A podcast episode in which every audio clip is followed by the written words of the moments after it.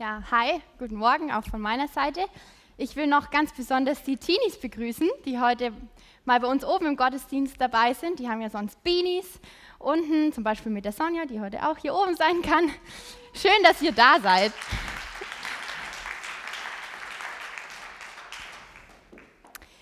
Wer von euch Kinder hat, der weiß, dass das einem wirklich den Spiegel vorhalten kann. Und was, das zeigt einem, was es bedeuten müsste, eben Liebe zu leben, in Güte, in Treue, in Geduld und so weiter und vor allem auch in Sanftmut. Ich habe das Gefühl, dass Gott die Beziehung zu meiner dreijährigen Tochter, der Ellie, genutzt hat in den letzten Wochen, um mir da was zu zeigen, wie er liebt, wie er sanftmütig ist und wie er will, dass ich das genauso lebe. Und ich bin ganz, ganz ehrlich mit euch, die Beziehung zu meiner Dreijährigen finde ich momentan maximal herausfordernd. Das ist ein kleines Kind, das noch lernt, mit seinen Emotionen umzugehen, das jeden Tag mega viel lernt, in dem sein Hirn jeden Tag mega viel passiert und es gleichzeitig auf so viel Unterstützung angewiesen ist. So ganz praktisch im Alltag, aber vor allem auch emotional. Und was eigentlich meine erwachsene und reife Antwort braucht, um selber zu lernen und zu wachsen. Und dann gibt es da aber so Situationen in meinem Alltag, wie die, die ich mit euch teilen will jetzt, die mir meinen geistlichen Reifezustand ganz, ganz deutlich machen und vor allem mein Defizit. Stellt euch vor, die Kleine spielt in ihrem Zimmer mit ihrer Eisenbahn, ich wuschel noch ein wenig rum und jetzt bin ich in Eile, weil ich will jetzt los zu einem wichtigen Termin. Ich habe sie schon ein paar Mal gerufen, Ellie, komm, wir müssen los, komm zum Anziehen. Sie kommt natürlich nicht. Also rufe ich nochmal, Ellie, komm, wir müssen jetzt wirklich los. Sie kommt nicht. Ich werde langsam genervt und unruhig, also gehe ich in ihr Zimmer, schaue sie an, sage, Ellie, komm jetzt, ich will wirklich pünktlich sein. Nein! Ja, natürlich, nein, nein, nein, das höre ich die ganze Zeit, das macht mich wahnsinnig. Ja, also nochmal, Elli, ich will wirklich pünktlich sein, der Termin ist wichtig, wir gehen jetzt los. Nein! Also gut. Ich nehme sie hoch auf meinen Arm, trage sie einfach zur Tür, ziehe ihr die Schuhe an, ihr Schreien wird immer wilder und wütender, ich will nicht! Und ich merke, ich will auch immer wütender und denke mir nur innerlich so, ja, ich will auch hier so manches nicht und mache das trotzdem, interessiert auch keinen. Ja? Ich verkneife mir das laut auszusprechen und sage stattdessen einfach nur, oh Mann! Ja? Unter weiteren Tränen von ihr verlassen wir die Wohnung. Später dann, als ich mich beruhigt habe, mein Stresslevel sinkt und auch mein Ärger und meine Wut langsam geht, sehe ich das mit anderen Augen. Und ich bereue das, wie ich mit ihr umgegangen bin, weil ich weiß eigentlich, wie ich das hätte besser lösen können, wie ich liebevoller gewesen wäre. Ich weiß, so Erziehungsthemen mit euch jetzt hier so und auch in aller Öffentlichkeit mit dem Internet zu teilen, das ist heikel, weil zur Erziehung gibt es ja auch so viele Meinungen. Aber ich will heute auch gar nicht mit euch über Erziehungsthemen reden, sondern ich will euch mit dem Beispiel so Einblick geben in meinen Prozess mit dieser Predigtserie und mit Sanftmut. Und dich einladen, dich zu fragen, wo du dich da siehst, wo du ähm, ja, wo es Situationen gibt, wo du dich im Recht siehst, so wie ich in der Situation, wo ich mir dachte, ich bin die Erwachsene, ich weiß, wie wichtig der Termin ist, ich weiß, dass Pünktlichkeit wichtig ist, also habe ich das Recht, mich jetzt hier durchzusetzen. Ich habe das vermeintliche Recht, dass sie jetzt mitmacht für Dinge, die mir wichtig sind. Und vielleicht kennst du das aus auch anderen Situationen in deinem Alltag, in deiner Partnerschaft, auf der Arbeit, in der Schule, mit den Lehrern, mit den Schulkollegen, dass du denkst, ja, ich bin ja im Recht. Und dann handelst du aber doch so, dass du es nachher bereust und denkst, hey, ich hätte doch eigentlich gewusst, wie das besser geht. Ich lade dich ein, dich in den nächsten Minuten da so ein bisschen bei dir auf die Reise zu machen mit mir. Sanftmut ist mein Thema. Und das griechische Wort, das wird auch mit mild übersetzt. Und meine allererste Assoziation mit dem Wort war so ein kuschelig weiches Handtuch, das mit Weichspüler gewaschen wurde und im Trockner war, damit es ganz fluffig ist. So kuschelig, sanft und weich, aber halt auch total harmlos. Und ich habe ja das Privileg gehabt, mich mit diesem Thema dann länger auseinanderzusetzen und ich versuche euch mal so eine kurze Zusammenfassung, Beschreibung zu geben, was ich da entdeckt habe. Sanftmut ist demütige Liebe. Ein sanftmütiger Mensch, der kann sich richtig einordnen in seinem Verhältnis zu Gott. Der weiß, dass Gott Gott ist und dass Gott alles in der Hand hat. Und er hat vor allem die Sicherheit, dass Gott für Gerechtigkeit sorgt. Und dass, deswegen kann dieser Mensch loslassen, eben gerade da, wo er überlegen ist und wo er die Kraft hätte, sich durchzusetzen, das sein zu lassen. Ein sanftmütiger Mensch kann sich von Gott führen lassen, auch wenn ihn das was kostet.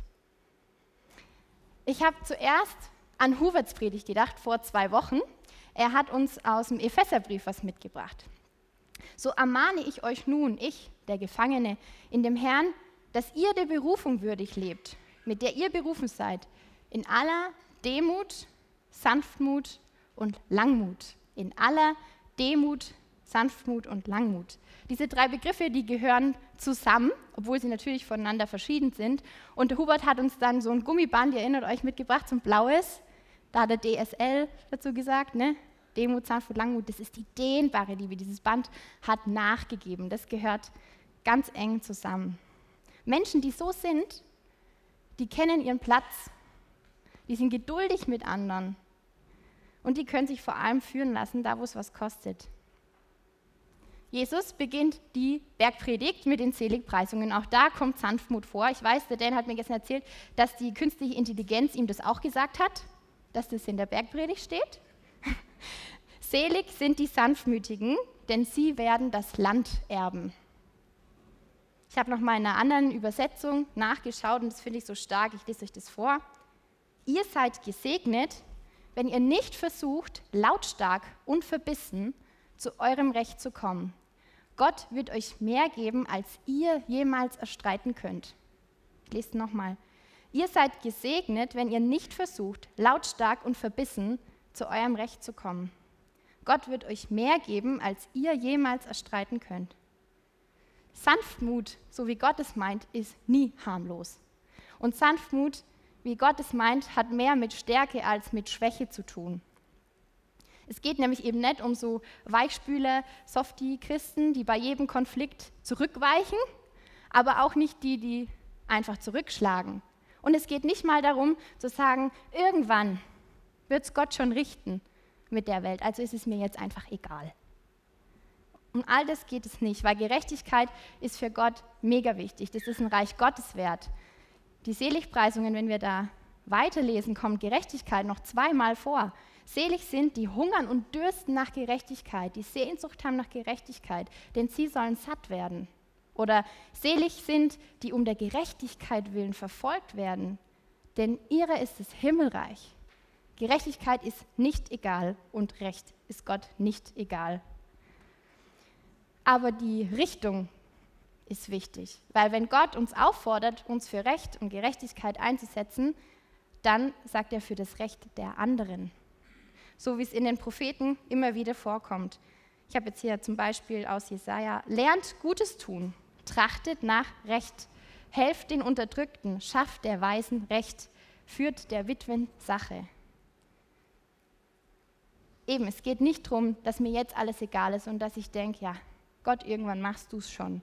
Wenn wir sagen, wir den Anspruch haben, dass mehr Reich Gottes auf der Erde sein soll, mehr Himmel auf der Erde, dann hat es mit Gerechtigkeit zu tun und dass wir uns dafür einsetzen. Und ich glaube, wenn wir in diese Welt rausschauen, dann spüren wir das alle, dass das wichtig ist. Und gleichzeitig, und das ist ja schon auch der große Schmerz, gibt es da was, dass wir so auf so endgültige Gerechtigkeit und vor allem auch Wiederherstellung von allem, was im Unrecht kaputt gegangen ist, warten. Und es ist voll schwer auszuhalten. Das ist so schwer aber ich muss daran nicht zerbrechen. Und wenn es darum geht, dass mir jemand Unrecht tut, mir ganz persönlich, oder zumindest, dass ich mich zu Unrecht behandelt fühle, ob das objektiv so ist, ist ja nochmal was anderes, dann geht es darum, aus welcher Sicht ich reagiere. Die Sicht auf mich selber und den anderen. Das ist Gott wichtig. Und da geht es eben um Sanftmut, um die demütige Liebe. Die Demut erkennt an, dass Gott Gott ist und ich das Geschöpf. Ich bin nicht der Richter, der Rächer und auch nicht der Retter. Ich bin nicht der Richter, der Rächer und auch nicht der Retter. Ich bin sein Geschöpf. Aber ich bin Gott so wichtig, dass er sagt, ich kämpfe dich. Ich nehme mich deiner Sache an, da wo du zu Unrecht behandelt wirst. Ich habe mehr für dich als das, was du erstreiten könntest, wenn du dich hier durchsetzt. Und dann kann ich sogar vielleicht von mir wegschauen und kann das Herz von dem anderen sehen, der mir ja Unrecht getan hat. Und kann seine Not und seine Dunkelheit sehen, die ihn vielleicht sogar dazu gebracht hat, sich mir gegenüber so zu verhalten. Und habe Mitleid oder Mitgefühl eher, weil ich meine eigenen dunklen Seiten vor Gott auch kenne. Das ist Demut. Wisst ihr, woran ich Gottes Sanftmut am allerdeutlichsten sehen kann? Petrus drückt es so aus, als Jesus in den Tod geht. Obwohl er, also Jesus, nicht das Geringste getan hat und in allem die Wahrheit gesagt hat, wurde er verurteilt. Er wurde übel beschimpft. Und doch schwieg er zu allen Vorwürfen. Man folterte ihn und doch drohte er keinem. Er übergab alles dem, der einmal ein gerechtes Gericht halten wird. Jesus wurde zu Unrecht gefoltert und getötet. Und genau da drin hat er sich aber führen lassen von Gott. Er erträgt dieses Unrecht nicht aus Schwäche, weil er sich nicht hätte wehren können, sondern er erträgt es, weil er ein größeres Ziel hat. Er hätte die Macht und die Möglichkeiten, sich hier durchzusetzen. Er sagt im Garten, ich könnte Legionen von Engeln rufen, aber steck dein Schwert weg. Und er betet Gott nicht mein Wille geschehe, sondern deiner. Er kann sich in all dem Unrecht, was ihm passiert, von Gott führen lassen und weiß, was jetzt dran ist. Das ist Stärke, wenn ich meinen vermeintlichen Vorteil hinten anstellen kann, weil ich weiß, das ist jetzt dran, weil ich mich da drin von Gott führen lassen kann. Und durch das durch, dass Jesus dieses Unrecht erträgt, erreicht er ja eigentlich den größten Sieg und zeigt die größte Stärke überhaupt. Doch er verzichtete auf seine Vorrechte und nahm gehorsam den Tod an, den schrecklichen Tod am Kreuz. Darum hat Gott ihm auch die höchste Stellung im ganzen Universum gegeben. Sanftmut ist nicht Schwäche, sondern Stärke. Und ich bin dir so dankbar, Jesus, dass du sanftmütig bist, auch mit uns. Jesus sagt, kommt zu mir, die ihr euch abmüht, die ihr euch plagt, ich will euch Ruhe geben. Nehmt auf euch mein Joch oder unterstellt euch meine Führung und lernt von mir, denn ich bin sanftmütig und von Herzen demütig. So werdet ihr Ruhe finden für eure Seelen. Man könnte auch sagen, so, könntet, so werdet ihr Ruhe finden für euer ganzes Sein. Jesus lädt mich ein, dass ich mich von ihm führen lasse, von ihm, der ja sanftmütig und demütig ist. Und ich persönlich, ich habe das auch wirklich so nötig. Ich habe mir vorgestellt, wie das gewesen wäre. Das Beispiel, was ich mit euch geteilt habe am Anfang, hätte ich mich da von Jesus in Sanftmut führen lassen. Hätte, hätte ich mich da von ihm an die Hand nehmen lassen. Was hätte sich geändert? Wir gehen mal davon aus, dass die Ausgangssituation die gleiche wäre, nämlich, dass wir spät dran sind und meine Kleine keinen Bock hat mitzumachen, weil sie eben mit Dingen beschäftigt ist, die ihr jetzt wichtig sind. Und dann hätte ich trotzdem dafür gesorgt, dass wir gehen und dass wir pünktlich sind zu diesem wichtigen Termin. Den Unterschied für sie hätte ich gemacht, indem ich das eine andere, aus einer anderen Haltung gegen ihr gegenüber gemacht hätte. Indem ich eben nicht daraus reagiert hätte, dass ich als Mama mich jetzt hier halt durchsetzen darf, dass ich das Recht habe, dass sie einfach mitmacht, weil ich das sage, weil ich halt in der Position bin. Und ich hätte stattdessen erstmal gesehen, wie Gott mich jetzt sieht, dass er sagt, ja, ich sehe dich in den Alltagsdingen, wo du dich übersehen fühlst, wo du denkst, keiner sieht dich, wo du die Dinge einfach machst, obwohl du es auch nicht willst. Ich sehe dich. Und dann hätte ich meinen Blick gehen lassen können, von mir wegschauen können, zu ihr hin und hätte festgestellt, ja tatsächlich, die wird ja auch fremdbestimmt. Ich sage jetzt, was sie machen soll. Und sie soll mitmachen für Sachen, die ja mir gerade wichtig sind, wie Pünktlichkeit. Pünktlichkeit ist für einen Dreijährigen nicht wichtig.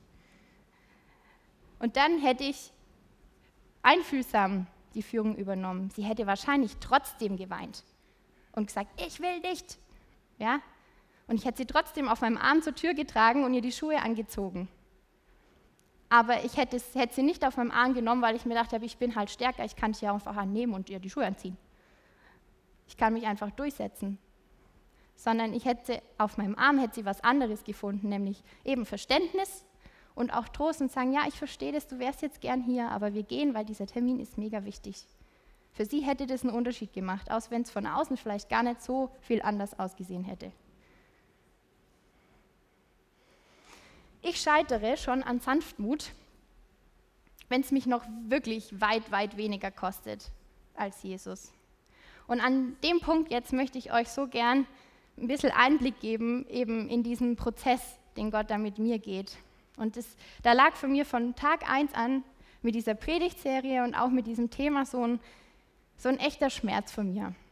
Nämlich, dass mehr Wissen über all diese Dinge nicht bewirkt, dass ich tatsächlich liebevoller werde. Es ist gut, sich damit zu beschäftigen, Dinge zu lesen, zu hören, diese Predigten zu hören, aber das führt nicht automatisch dazu, dass es wirklich ein Mehr an geistlicher Reife gibt und dass ich tatsächlich ein liebevollerer Mensch werde, vor allem in Situationen, bei denen ich unter Druck komme.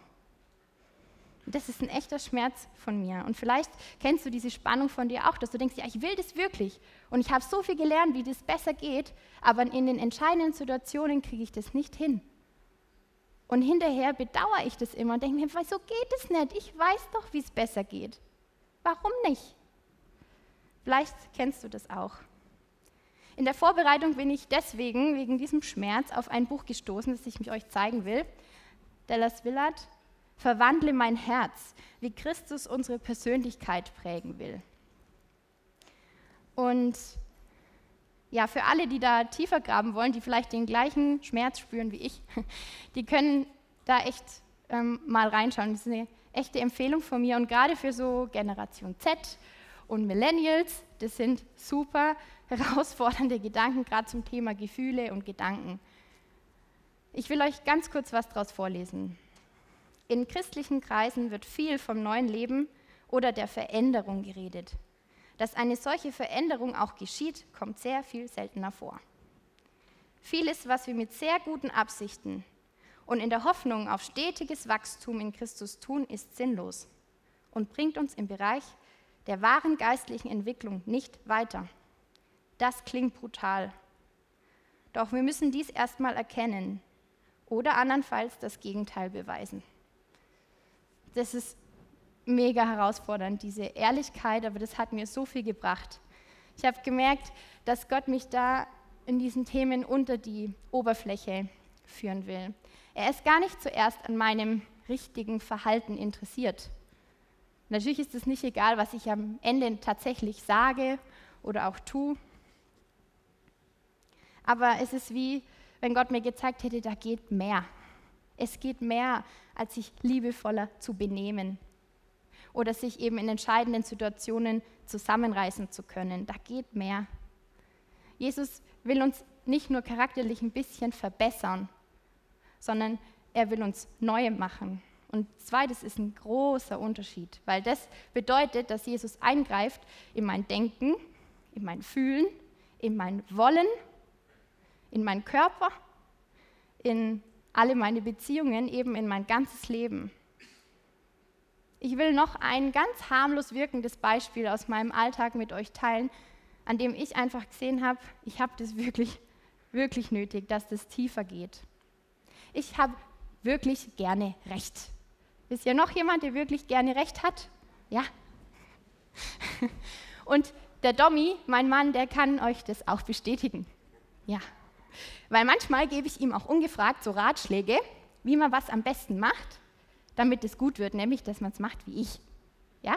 Banales Beispiel, man fängt frühzeitig an, seinen Kram zu packen und sich zu richten, damit man rechtzeitig loskommt. Und dann macht mein Mann das halt doch so, wie er denkt, nach seinem Zeitplan, kommt dann voll in Stress, vergisst was Wichtiges einzupacken und hat dann voll Drama. Und wisst ihr, was ich dann denke? Habe ich es dir nicht gesagt? Mhm. Ja, und ich habe über die Jahre gelernt, diesen Impuls, das auszusprechen, zu kontrollieren. Ja, dass ich das nicht mehr sage, weil das bringt einfach nichts. Ja? Ähm, aber es ist für mich so, dass dieser Gedanke, den ich immer noch habe, dass der mich überführt. Und wenn ich da ehrlich mit mir bin, dass das war, wie wenn Jesus zu mir sagt, um was geht es dir eigentlich?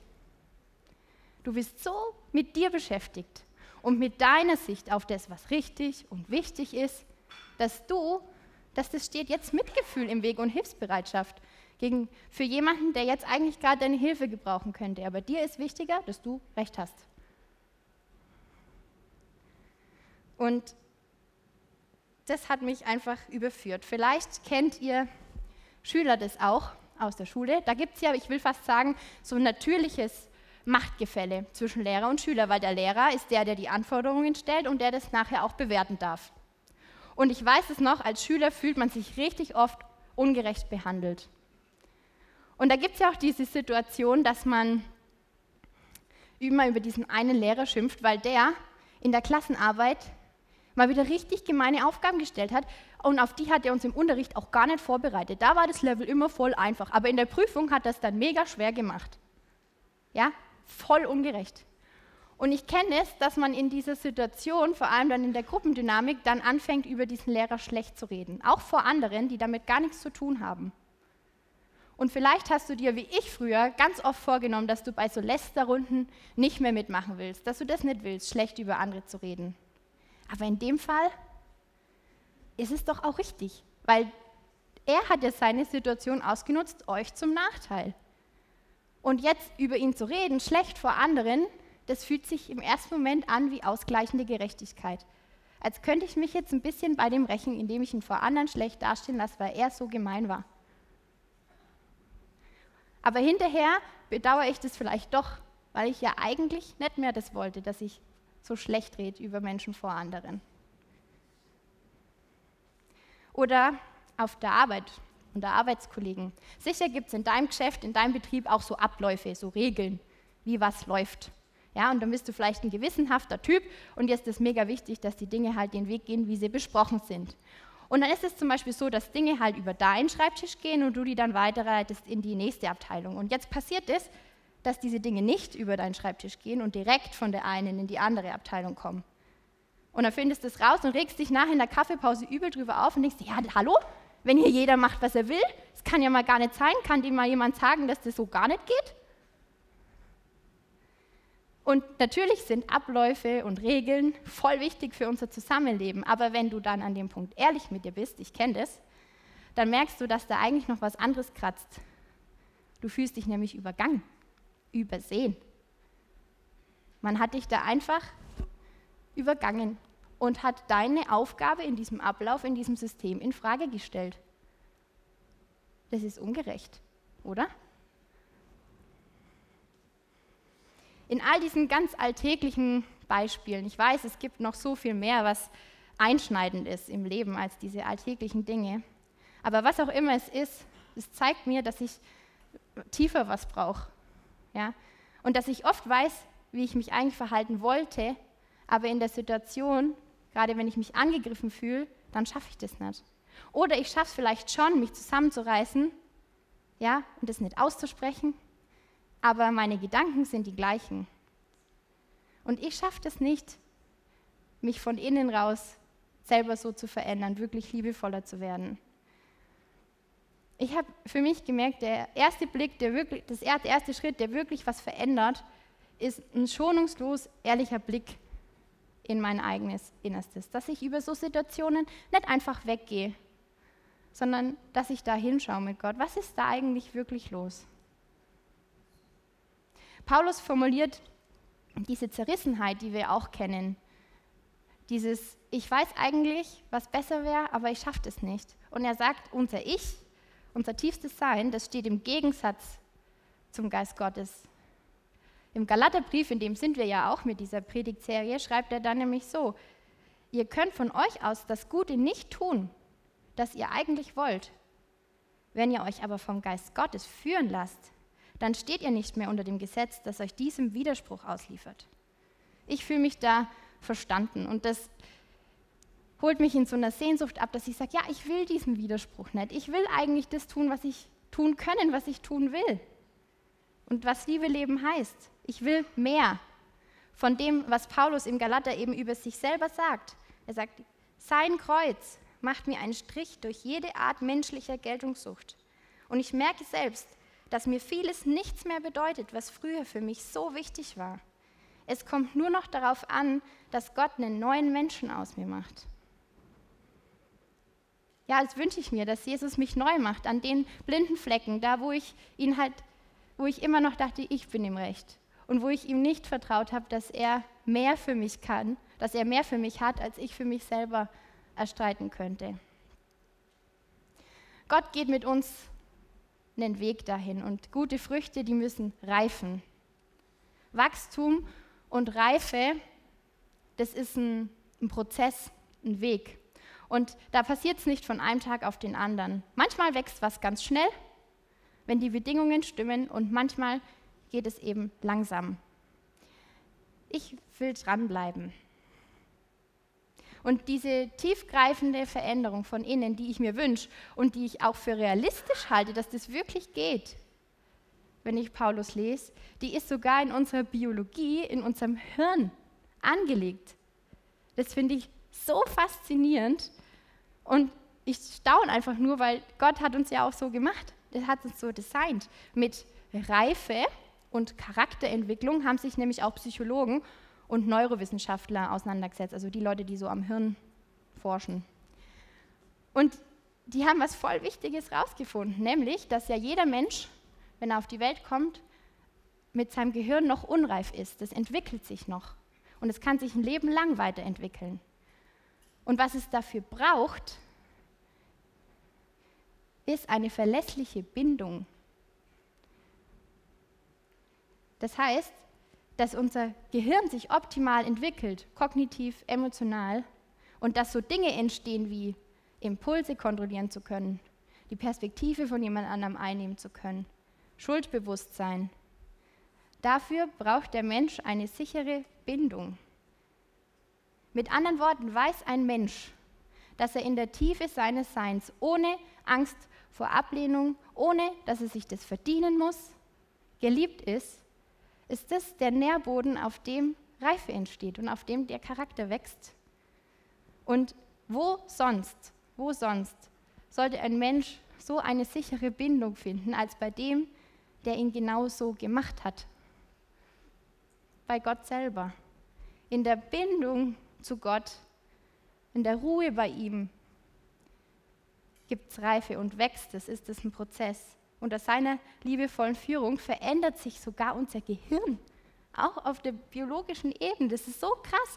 Wenn Gott Veränderung schenkt, dann greift es in unser ganzes Sein ein und verbessert uns nicht nur an der Oberfläche oder gibt uns mehr Beherrschtsein.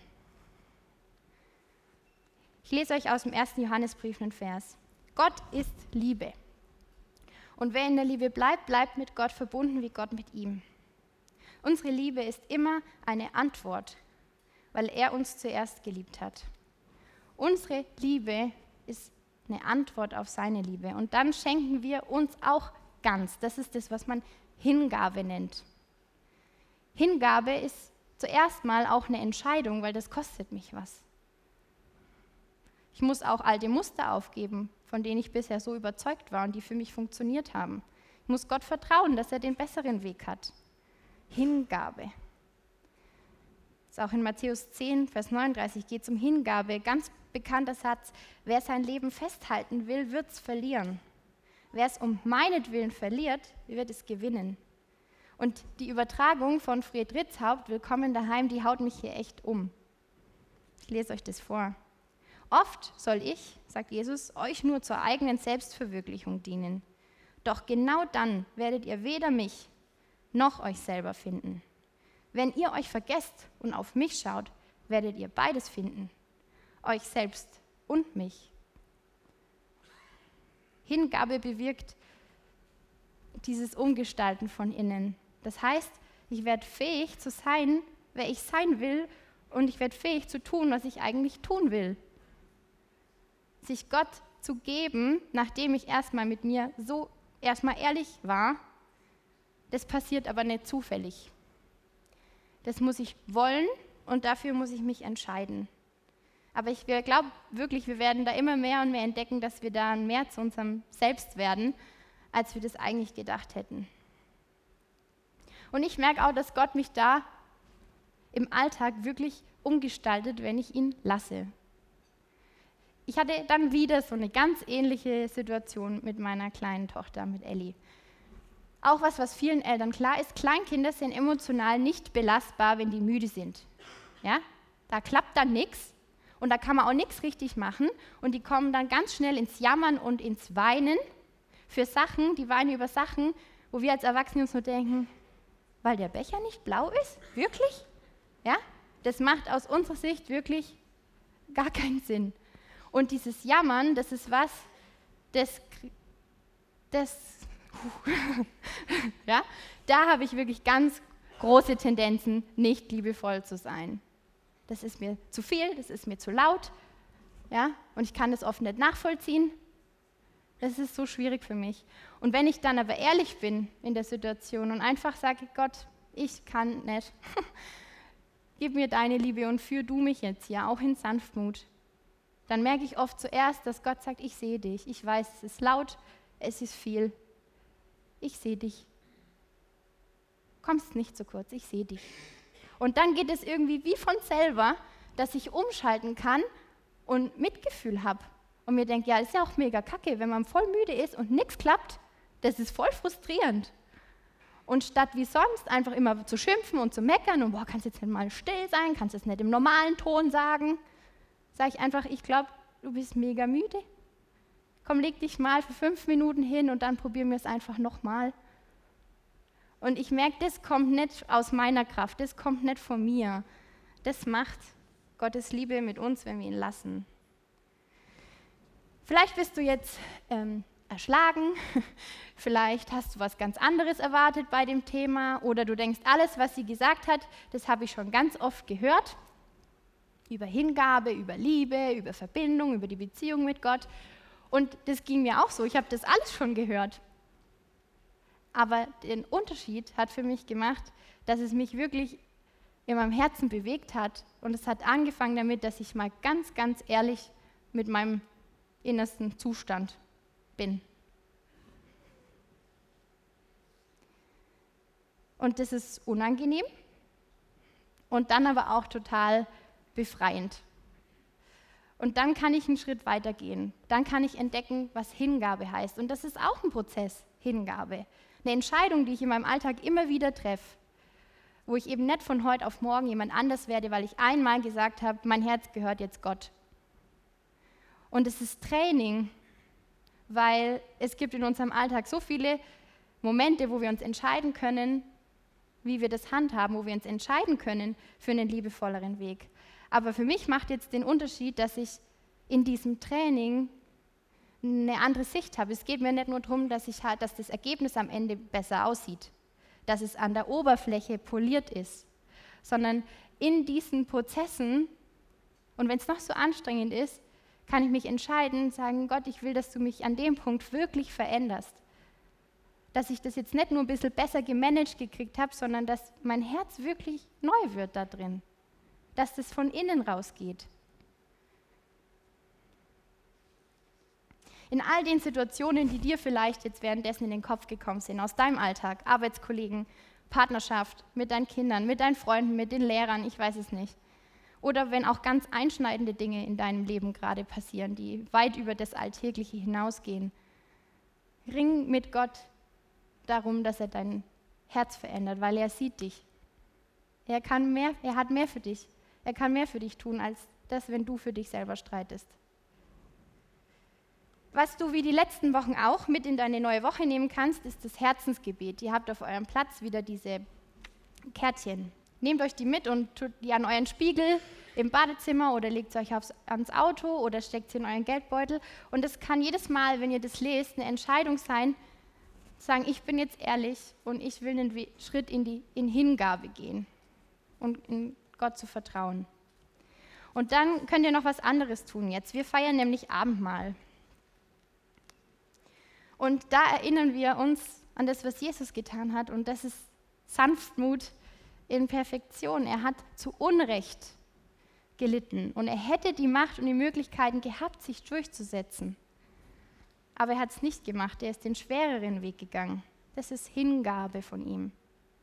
Und das Abendmahl zu feiern ist auch deine Chance, dass du dir diese Hingabe wieder neu zeigen lässt, dass du Gemeinschaft hast mit Gott im Abendmahl und, das, und antworten kannst und sagen kannst, ich will mich dir auch hingeben. Dir gehört mein Herz, dir gehört mein Leben und veränder du mich. Das machen wir jetzt im Abendmahl.